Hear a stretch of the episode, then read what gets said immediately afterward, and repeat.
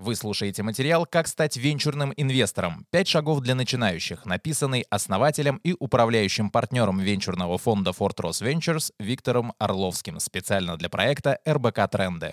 Венчурными инвестициями в основном занимаются фонды или именитые бизнес-ангелы. Но может ли человек без опыта начать вкладывать в развивающиеся компании и получать большой доход? Что такое венчурные инвестиции? Глагол venture в переводе с английского означает рисковать или на что-то решаться. Венчурный капиталист — это инвестор, поддерживающий молодые проекты, стартапы на ранних стадиях. Как правило, речь идет о высокорисковых сделках, в которых можно как увеличить вложенную сумму в десятки раз, так и потерять все до копейки. Большинство успешных предпринимателей рассматривают данный способ финансирования из-за большой доходности в случае успеха проекта. Главное, что вы должны знать о венчурных инвестициях, большинство новых компаний прогорают, 90 из 100 вновь созданных стартапов не выживут. Да, это рискованно, но вкладываясь как венчурный инвестор на ранней стадии, на выходе вы можете получить очень большой доход от одной компании, что с лихвой окупит ваши потери. Кто может стать венчурным инвестором? Сначала нужно разобраться, зачем вы хотите инвестировать.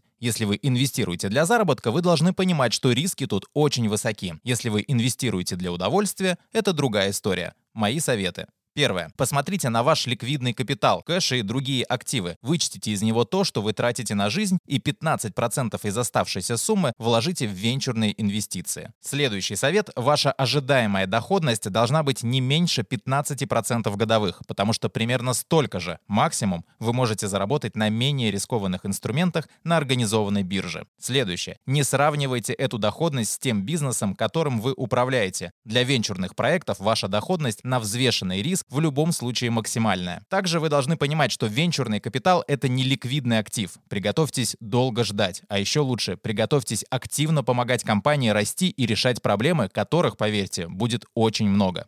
Ну и последний совет. Будьте готовы поймать момент, когда вы должны сказать себе «стоп» и дать стартапу умереть, как бы это ни было тяжело. Пять шагов к построению правильной инвестиционной стратегии.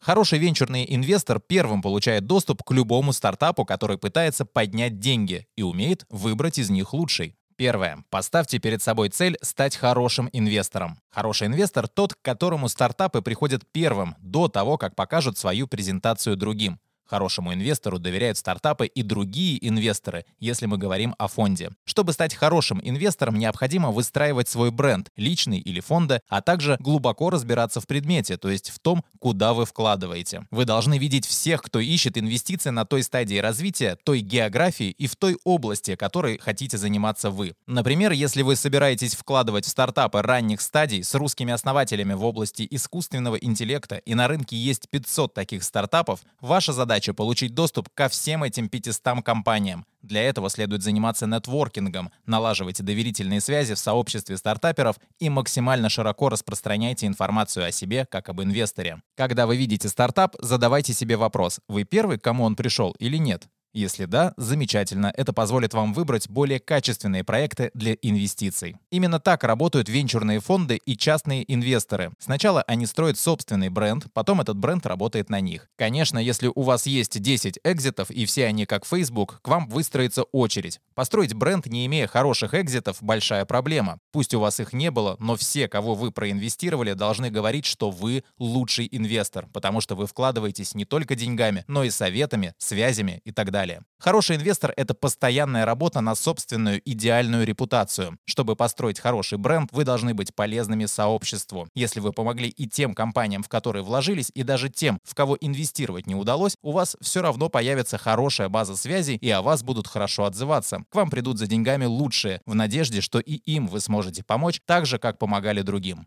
Второе. Научитесь разбираться в людях. Когда вы разговариваете со стартапером, особенно если его бизнес находится на ранней стадии, проследите за ним как за человеком, что и как он делает, что говорит, как излагает свои идеи. Наводите справки, звоните его преподавателям и друзьям. Поймите, как он преодолевает трудности. Любой стартап проходит через зону смерти. Даже Google, еще не родившись, был в шаге от провала. Сильная, смелая, волевая команда, готовая бороться, не падать духом, подниматься после поражений, набирать и удерживать таланты, обязательно победит. Следующий шаг. Научитесь разбираться в трендах. Если вы поговорите с любым стартапером или инвестором из Кремниевой долины, они скажут, что на самом деле им просто повезло. Что значит повезло? Это не просто стечение обстоятельств. Везение — это тренд. Представьте себя серфером. Вы ловите волну. Чем она больше, тем больше заработок, но и тем сложнее на ней удержаться. Тренд — это длинная волна. Например, тренды в COVID-19 — это удаленная работа, доставка, онлайн-образование, e-commerce и так далее. Одним людям просто повезло, что они уже были в этой волне, другие быстро в него влились. Важно поймать тренд вовремя, а для этого нужно понимать, как будет выглядеть будущее. Многие компании ловили его на той стадии, когда он еще не был по-настоящему серьезным. Например, в 1900 1980-х годах инвесторы потратили миллиарды на алгоритмы, похожие на нынешний искусственный интеллект, но ничего не получилось. Во-первых, оказалось, что на тот момент еще слишком мало данных было в цифровом виде. Во-вторых, было недостаточно программных ресурсов. Никто не мог себе представить, сколько времени и вычислительных мощностей потребуется на обработку таких массивов информации. Когда в 2011 году анонсировали IBM Watson, первый в мире алгоритм искусственного интеллекта, эта история взлетела, потому что появились правильные правильные предпосылки. Этот тренд был уже не в головах людей, а в реальной жизни. Еще один хороший пример — NVIDIA. В 90-х годах группа инженеров предположила, что современные компьютеры и графические интерфейсы потребуют совершенно других скоростей обработки и качества. И они не ошиблись, создавая процессор для обработки графики. Они, конечно, и представить себе не могли, что их процессоры будут обрабатывать и тренировать алгоритмы машинного обучения, производить биткоины и что кто-то попытается на их основе делать аналитические и даже операционные базы данных. Но и одной угаданной правильно области было достаточно. Поэтому ваша задача поймать волну в правильное время и в правильном месте.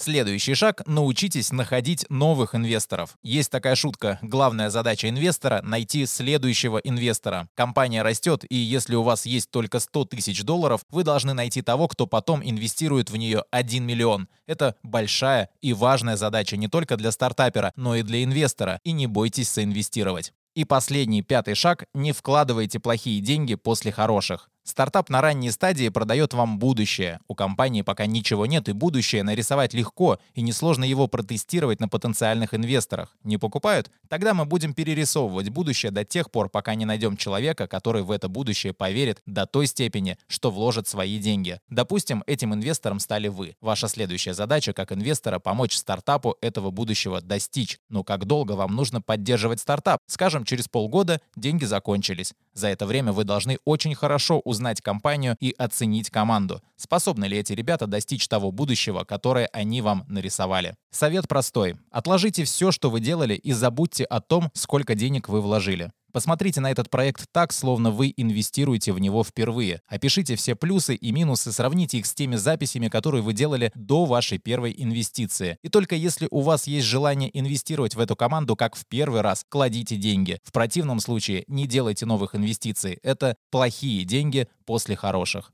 Как выбрать проекты для инвестирования? Старайтесь инвестировать с опытными людьми, с теми, кто уже разбирается в теме. Общайтесь с командами. Рассматривайте как можно больше проектов, не углубляясь в первый попавшийся. Не поддавайтесь на так называемое FOMO – Fear of Missing Out – страх упустить что-то важное. Стартапы в своих презентациях подпитывают этот страх великолепно. При этом они не обманывают вас, а создают то будущее, в которое вы хотите верить. И делают это профессионально. Так они создают у вас страх, что вы что-то упустите, но от него вам следует избавляться. Читайте и слушайте новые материалы РБК Трендов на сайте и в одноименном телеграм-канале.